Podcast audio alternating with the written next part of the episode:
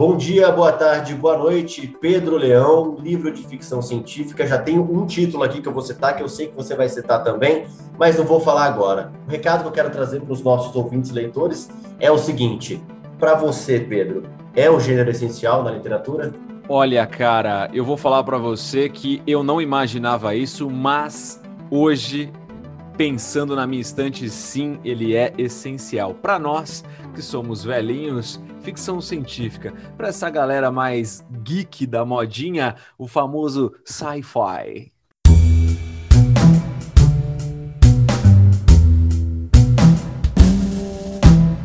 É isso, sci-fi ou ficção científica. Estamos aqui para falar a respeito desse gênero muito famoso e cheio, recheado de opções, de títulos, de obras muito interessantes. E eu já vou aqui usar o pé na porta que a gente sempre usa em algum momento aqui do nosso. Que uh... normalmente sou eu, sou eu, mas né, você pode usar. Não, não vai ser um pé na porta tão grande, não. Você faz mais forte do que eu. Vou falar aqui, Pedro. Para mim, o melhor é 1984. Pronto, falei. Aí que tá, cara. Essa era uma, essa era uma questão que eu queria abordar com você. Nós não combinamos o roteiro, mas eu separei aqui a lista dos autores e aí eu fiquei pensando: será que 1984 é um livro de ficção científica? Será que 1984 e Admirável Mundo Novo, que tem basicamente a mesma pegada, são livros de ficção científica, cara? Você acha que é? Eu acho que não é. Você acha que não é? Você acha que entra em aventura? Você acha que entra em quê? Então, é porque eu, na verdade, assim, eu posso estar totalmente equivocado, mas dane-se é a minha opinião, né? E são os livros que eu separei na minha estante. Então eu classifico eles do jeito que eu quiser. É, mas, o que, que eu penso? Eu penso que existem os livros de ficção científica, e no caso, assim, do uh, ah, 1984, eu consigo enxergar ele mais como livros que, que abordam universos distópicos. Porque não necessariamente o universo distópico é um livro de ficção científica. Eu posso estar muito enganado, mas é assim que eu penso. Entendo o seu ponto. Na verdade, eu discordo porque, é, por exemplo, né, eu costumava muito ir em livrarias, já cheguei a citar isso em outros episódios, de, de fuçar mesmo, de livrarias sem saber o que eu ia comprar. É, aconteceu isso quando eu comprei, por exemplo, a saga Milênio, eu estava fuçando e achei, achei a história interessante e fui comprar. Mas, enfim, o 1984 eu encontrava ele no meio de ficção científica, que eu lembro muito bem. E aí eu fui dar uma olhada enquanto você falava, entrei aqui na Amazon, né, que é o principal local que reúne, a principal opção né, de compra de livros hoje. Você pede um livro, chega no dia seguinte Tá aqui é, nas categorias em destaque, você põe ficção científica, aparece em categorias em destaque. 1984, curiosamente, não está é, em futuro distópico. A gente tem, por exemplo, o Conto da Aya, né, que, é, que virou uma série de sucesso, né, de Margaret Atwood lá, como principal representante. E 1984 aparece em Aventura, o que também acho que gera muita discussão. Mas está dentro de ficção científica, olha que doideira. Pois é, cara. É que assim, quando, quando o livro marca muito para mim esse lance do, do universo é, distópico, cara, eu já acho que, que ele sai, que ele é, vamos colocar assim, então, ele é um subgênero da ficção científica. Podemos, podemos classificar dessa forma. Porque a gente tem outros autores que a gente vai mencionar aqui e que você vai ver que não tem nada a ver com, com 1984, até mesmo com Admirável Mundo Novo, mas que é, também fazem parte da ficção científica. É, realmente, realmente. Traz aí, por favor, traga a, as informações que você separou. Muito bem, a gente vai começar com o pai da ficção científica, o primeiro de todos, Júlio Verne. Júlio Verne escreveu 20 mil léguas submarinas, Viagem ao Centro da Terra, Ilha Misteriosa. Uh, é uma aventura, são aventuras, né? Livros de aventura, mas ele também é colocado como o pai da ficção científica, porque afinal de contas ele escreveu em 1800 e lá vai pedrado uma, uma aventura debaixo d'água, num submarino, uma coisa que nem existia naquela época. Na verdade, tinha um embrião do que, ser, do que era um submarino, mas ele conseguiu é, antever essas coisas, conseguiu antever também viagem até a Lua, né? Uh, como, como num outro livro.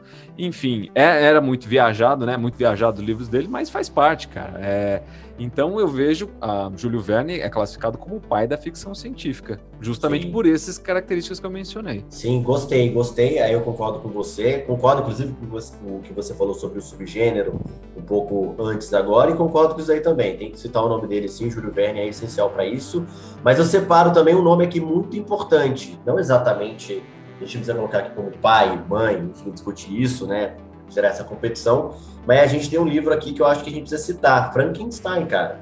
Escrito por Mary Shelley, né? O Frankenstein de Mary Shelley, que eu acho que é essencial também. É um livro que eu não lembrava que eu li. E eu li muito novo esse livro aqui, é, procurando aqui também nas livrarias, enfim, digitais, né, virtuais encontrei essa opção aqui e falei, caramba, cara, é verdade, é ficção. É uma, é uma literatura tão clássica que você esquece que, que é uma ficção científica, né? É, né? Verdade. Você está juntando partes do corpo e reanimando, né? Um, algo que é um ser humano, não é? Existe uma discussão até filosófica por trás disso no próprio livro, né? É, é terror, não é? é? É uma ficção científica. Então, acho que é, que é preciso citar Frankenstein de Mary Shelley. É, eu nunca li uh, Frankenstein, né? apesar de eu já ter visto muita referência no, no cinema, na televisão tal, mas é, talvez ele seja uma ficção científica com um subgênero de terror, né? Talvez eu acho que, claro que se a gente for ler hoje, a gente não vai achar nem um pouco que isso é terror, né? Mas naquela época é compreensível totalmente. Voltando ainda naquela época, cara, um outro autor essencial também, assim, um cara que, que surfou bonito nessa questão da ficção científica depois do Júlio Verne. Finalzinho ali dos, do, de 1800, início dos anos ali de 1900, que é o H.G. Wells, né? Ah, famoso por escrever Guerra dos Mundos, por escrever O Homem Invisível, por escrever A Máquina do Tempo, né? E a, primeiro, né, a falar sobre uma viagem no tempo, né? Foi o H.G. Wells. E, e, eu tenho o livro da Máquina do Tempo, né? É muito bacana. É um livro muito simples, tanto que ele estava até precisando de dinheiro quando ele lançou o livro. Ele escreveu tipo o livro assim umas duas semanas. Tem vários buracos, né, no, no livro de, de sobre explicação como funciona a máquina do tempo, etc. e tal. Mas uh, é, a gente está questionando isso em 2021, né? O cara escreveu aquilo, porra, lá no final do século XIX. Então ele era um pioneiro, né? Obviamente que ia ter buraco na obra sem dúvida alguma. E olha, eu vou abrir um, um antes de você continuar aqui com os, os, os, os, nomes, eu já trouxe também alguns nomes, né? Falei da Mary Shelley, mas vamos lá. Eu tô aqui ainda na lista e me interessou muito, me intrigou muito, né? 1984 não está em futuro distópico, como eu já falei, ainda estou aqui na lista da Amazon. E aqui me chamou a atenção porque é um livro que será adaptado, já está sendo adaptado para o cinema, vai ter um filme lançado em breve, não sei se esse ano ou no próximo, uh, e está categorizado, digamos assim, em destaque aqui na Amazon como ópera espacial. É Duna. Já leu, já, obviamente, já ouviu falar, né, Pedro? Já, já ouvi falar. Já ouvi falar de Duna, sim. Então, e aqui são muitos livros, né, dessa coleção, muitos livros mesmo. É, é escrito por Frank Herbert, né? Essa, essa saga é escrita por Frank Herbert. E pelo que eu estou vendo aqui, ele está em ópera espacial. Nunca tinha ouvido falar, não com tanto destaque assim como eu estou vendo aqui agora é, desse subgênero, Pedro. Você já tinha ouvido falar? Nunca tinha ouvido falar, tanto que eu, é, eu até achava que Duna era meio fantasia, né? Mas Sim, acho que estou meio errado, então. É, mas eu pesquisei aqui agora rapidamente. Tudo aqui é, é, é, Quem sabe faz ao vivo, né, Pedro? A gente faz isso aqui na hora, vamos lá. Space Opera, né, ou ópera espacial, é um subgênero da ficção científica que enfatiza a aventura melodramática, as batalhas interplanetárias, o romance cavalheiresco e a tomada de riscos, definido principalmente ou inteiramente no espaço sideral. Star Wars estaria dentro disso, eu acho, né? Sim, né? Acho que sim, né? Sim, exatamente, concordo. Então, interessante colocar também como subgênero de ficção científica. Continue com essa lista. Vamos lá, aí vamos passar mais um pouquinho. Chegamos em um, um cara que. Te... Cara, esse cara aqui ele é impressionante. Eu descobri o livro dele recentemente. Desculpe a minha ignorância, porque o cara escreveu tipo uns 500 livros é o Isaac Asimov. Isaac Asimov, já ouviu falar? Já ouvi falar, com certeza. Se eu não me engano, tem, tem uma coleção dele, não sei se é uma trilogia, vou pesquisar enquanto você vai falando, já vou terminar aqui a minha fala, é, que é considerada fundamental para a ficção científica. Eu vou tentar achar o nome é, dela que aqui. É a, que é a lei da robótica. É a, aquela que questão sim. da lei da robótica, sobre né, ó, os, os robôs, o, é, aquilo que define o robô. É que nem quando você pegar o zumbi, você sabia que você tem que cortar a cabeça do zumbi para o zumbi morreu. É, é uma, a lei do zumbi. Ele criou a lei da robótica. Todo mundo copia os fundamentos que ele escreveu sobre, sobre os robôs na época. Mas, cara, Isaac Asimov, o impressionante assim que ele escrevia com uma riqueza de detalhes assim, é muito interessante, porque ele estudava a fundo aquilo que ele estava escrevendo. Não era só escrever lá um, uma obra de ficção. Não, cara, ele ia realmente dentro do ponto. Eu tenho um livro aqui que eu li e que eu, assim, eu, deu quase tela azul na minha cabeça nesse livro, que era o quê? É, chama O Fim da Eternidade. Para eu resumir bem, cara, ele fala de um universo em que você consegue viajar no tempo para baixo e para cima, só que as pessoas elas não estão necessariamente na Terra, elas estão é, num outro plano, entendeu? E elas estão vendo o que está acontecendo na Terra, então elas conseguem viajar para cima e para baixo no tempo a, a, partir desse segundo plano que foi criado.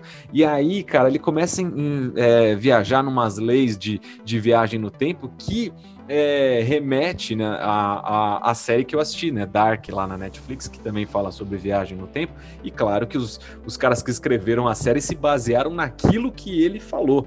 Que é, cara, é realmente assim de dar um nó na tua cabeça, mas é muito, muito, realmente muito interessante. Que era o quê?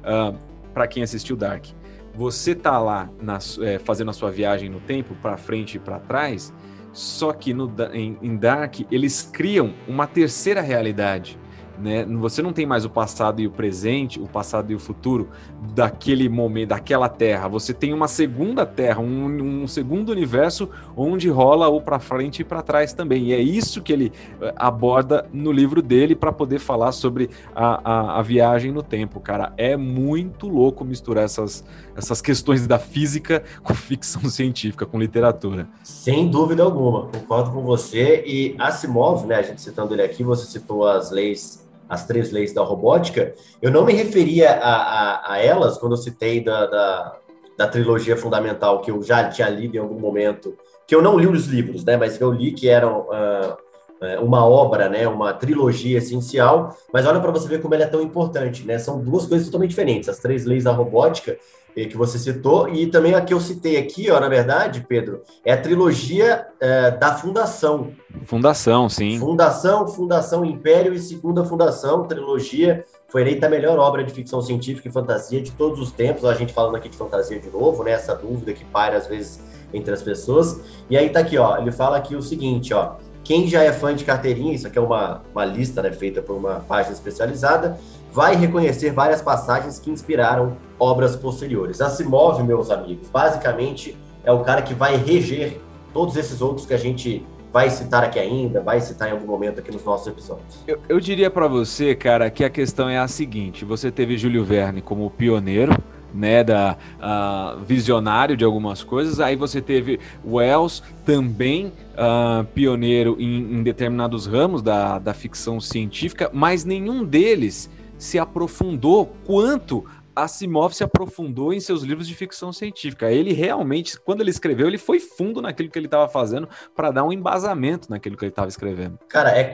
é, quase um ensaio filosófico, né? Se você parar para pensar. Eu, eu, vejo dessa forma, cara. Eu acho que, que, que ele vai tão fundo. Quando o cara faz isso, ele cria é, linhas de pensamento a partir do que ele escreveu. Isso é magnífico, cara.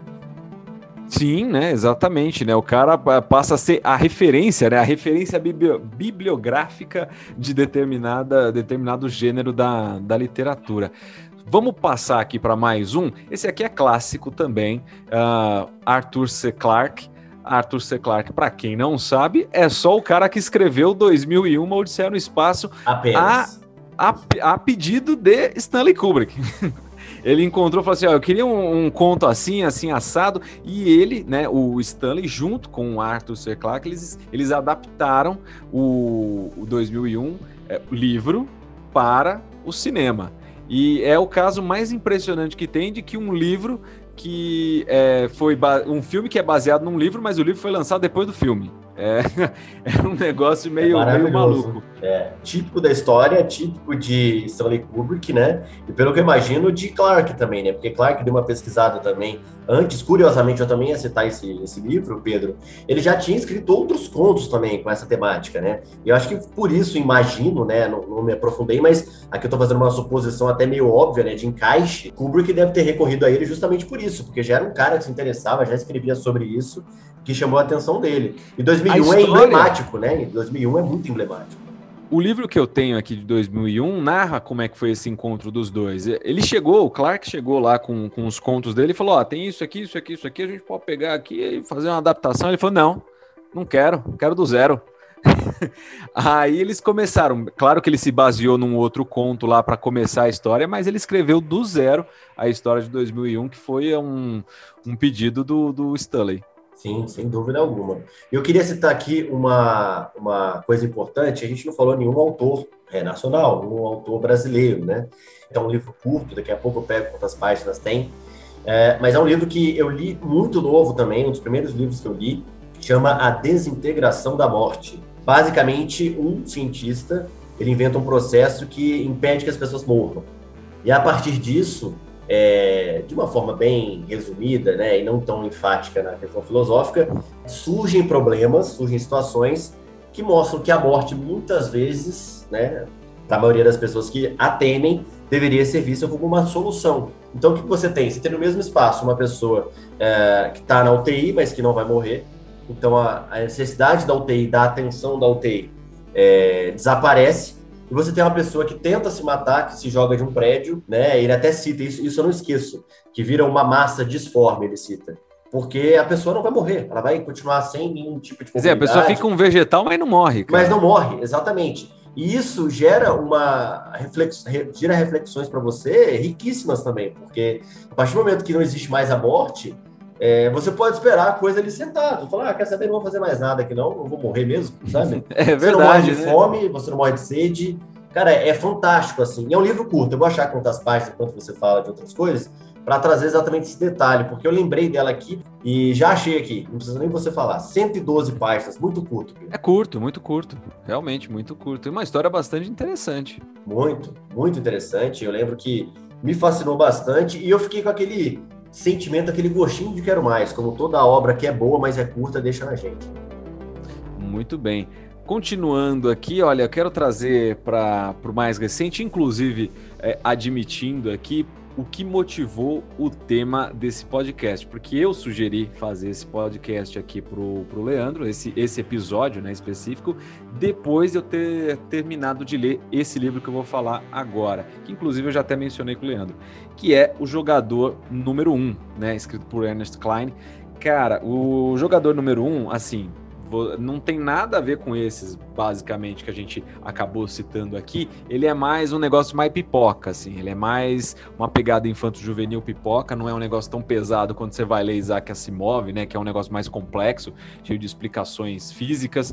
Mas ele é muito bom, cara, porque ele é uma ficção científica de você viver numa realidade virtual e você, dentro da sua realidade virtual, num, vamos dizer assim, num imenso videogame é, que você é, é, controla, que você vive, né? Tipo um Second Life, né? Para quem é mais antigo vai lembrar o que, que era isso. Você controla lá seu avatar dentro, você vive o seu avatar dentro do, do, do, videogame, numa outra realidade, e as coisas vão se desenrolando lá dentro, e eles faz, e, e, o livro faz muita referência à cultura pop, por isso que eu disse que ele era bem pipoca, faz muita referência a, a filmes e, e, jogos de videogame, seriados também dos anos 80, música também uh, dos anos 80, então, assim, é uma leitura muito divertida, muito agradável para quem gosta realmente dessa época dos anos 80, mesmo para quem não viveu, que é o meu caso, então eu coloquei ele é, dentro da ficção científica, alguns dizem que é de fantasia, eu prefiro entender que é de ficção científica, mas é um livro muito bom e que também merece estar aqui nessa lista. Eu acho que vale ser citado, inclusive, como dica, né? Até para mim. Falei que eu me interesso pela, por ler Duna, por exemplo. Citamos algumas obras de Asimov que eu também não li. Essa também fica como uma dica. E é uma leitura que, pelo que você diz, Pedro, você define até como pipoca, é uma leitura não tão complicada, né?